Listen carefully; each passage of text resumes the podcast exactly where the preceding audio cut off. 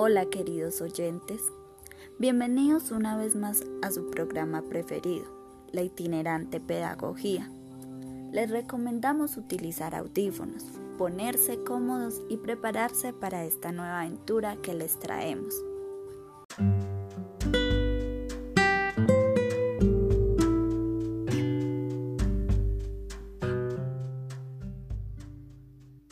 Continuación hablaremos de un gran pedagogo brasileño, destacado por ser un gran defensor de la pedagogía crítica, también conocido por su trabajo en la pedagogía del oprimido. Destacamos que este pedagogo ha tenido grandes influencias por el reconocido Karl Marx y Jean Rousseau. Con esta corta introducción, pensamos que ya deben de tener alguna idea. Y sí, es Paulo Freire, nació en 1921 en Recife, Brasil. A la edad de 8 años se ve obligado a emigrar a Jabotão, junto con su familia, lugar donde fallece su padre. Aquí pasó múltiples necesidades con sus seres queridos. Es entonces donde comprende la situación de cada persona. Al, pasar el tiempo, con tan solo 22 años, entró a la Facultad de Derecho, mismo tiempo que conoce a Elsa, quien trabaja en el mismo campo de nosotros. Freire, que siempre creyó en la fuerza de la familia, nos dice,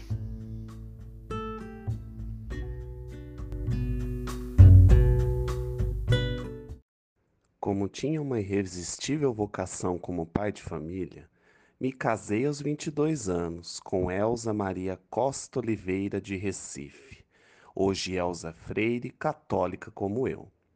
Com ela continuei com o diálogo que havia aprendido com os meus pais. Tivemos cinco filhos, três meninas e dois meninos, graças aos quais o campo do nosso diálogo se ampliou.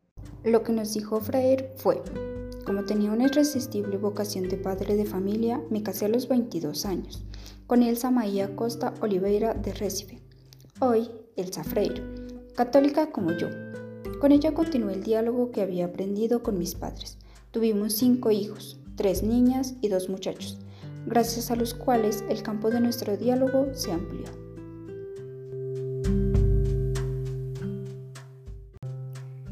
Freire deja la abogacía y es aquí donde inicia su camino en la educación, ya que ingresa a la División de Educación y Cultura de la Administración brasileña. Y a partir de eso, involucra a las familias en la escuela, entabla contacto con la educación de adultos y ve la necesidad urgente que tiene la gente de ser alfabetizada. Recibió numerosos premios por sus aportes en la educación y doctorados.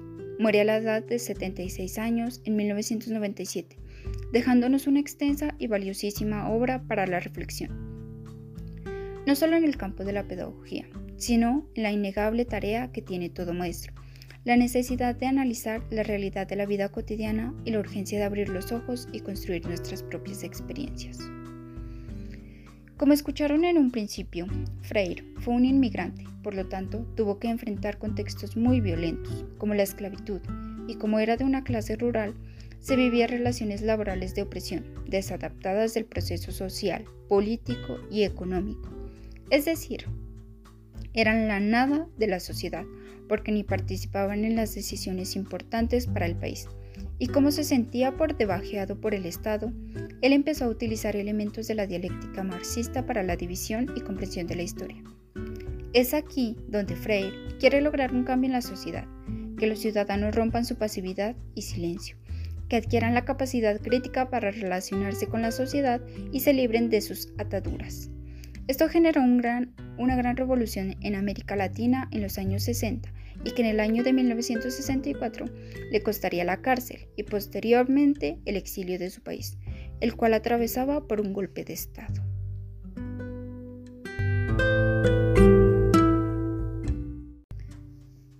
¿Y qué idea tenía de humanidad o de ser humano Paulo Freire? Pues bien, el concepto que tenía Freire sobre el ser humano estaba dividido en oprimidos y opresores, caracterizando a los oprimidos como deshumanizados, seres que no reflexionan, no tienen pensamiento crítico y tienen actitudes destructivas. A diferencia de los opresores, estos son los que dominan, buscando adormecer la conciencia de las personas con el fin de que no opinen sobre la sociedad que hacen parte, para que así sean más dóciles y callados. Cualquier parecido con la realidad es coincidencia.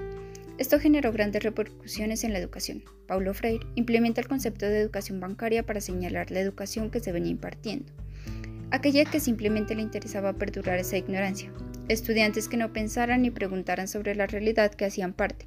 Por eso bajó la modalidad de educación bancaria.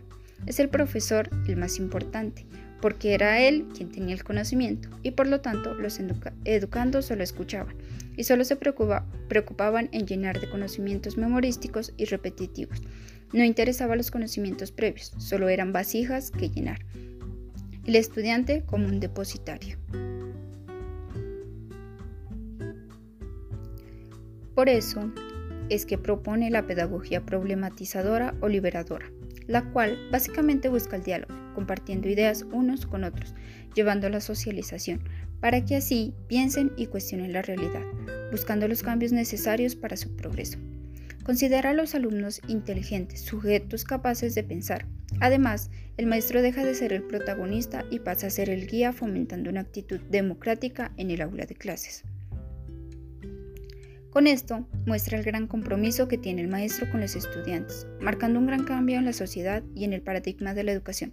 Freire propone que los profesores conozcan el contexto en que viven los estudiantes, el lenguaje y cómo se ha dado la construcción de ese lenguaje para comprender por qué dicen lo que dicen, y así iniciar un diálogo entre todos para cambiar la realidad de la que hacen parte. Escuchándose, cuestionando, contradiciendo, indagando, permitiendo la duda, la imaginación, la creatividad, todo de forma respetuosa. Asimismo, propone que el conocimiento sea una construcción social, como un proceso y no meramente como un producto, un cúmulo de información aislada, dado que todos sabemos algo y nadie ignora todo.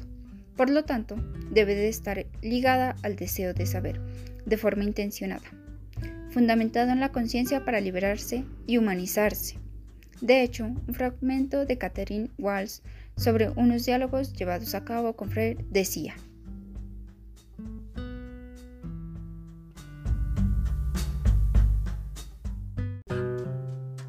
A medida que regreso a tus enseñanzas, Paulo, más claramente percibo ahora tu comprensión de la pedagogía como una práctica y proceso sociopolítico productivo como una metodología esencial e indispensable fundamentada en la realidad de las personas, sus subjetividades, historias y luchas.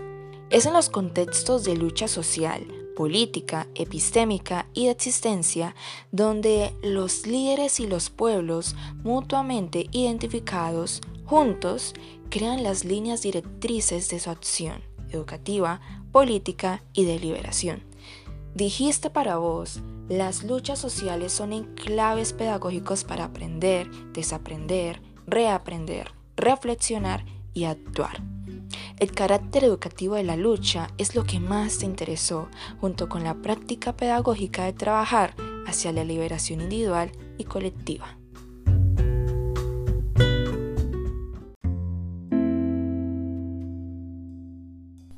Queridos viajeros del camino, nos encontraremos próximamente en cualquier punto del espacio, del tiempo. La itinerante pedagogía los espera con más historias pedagógicas.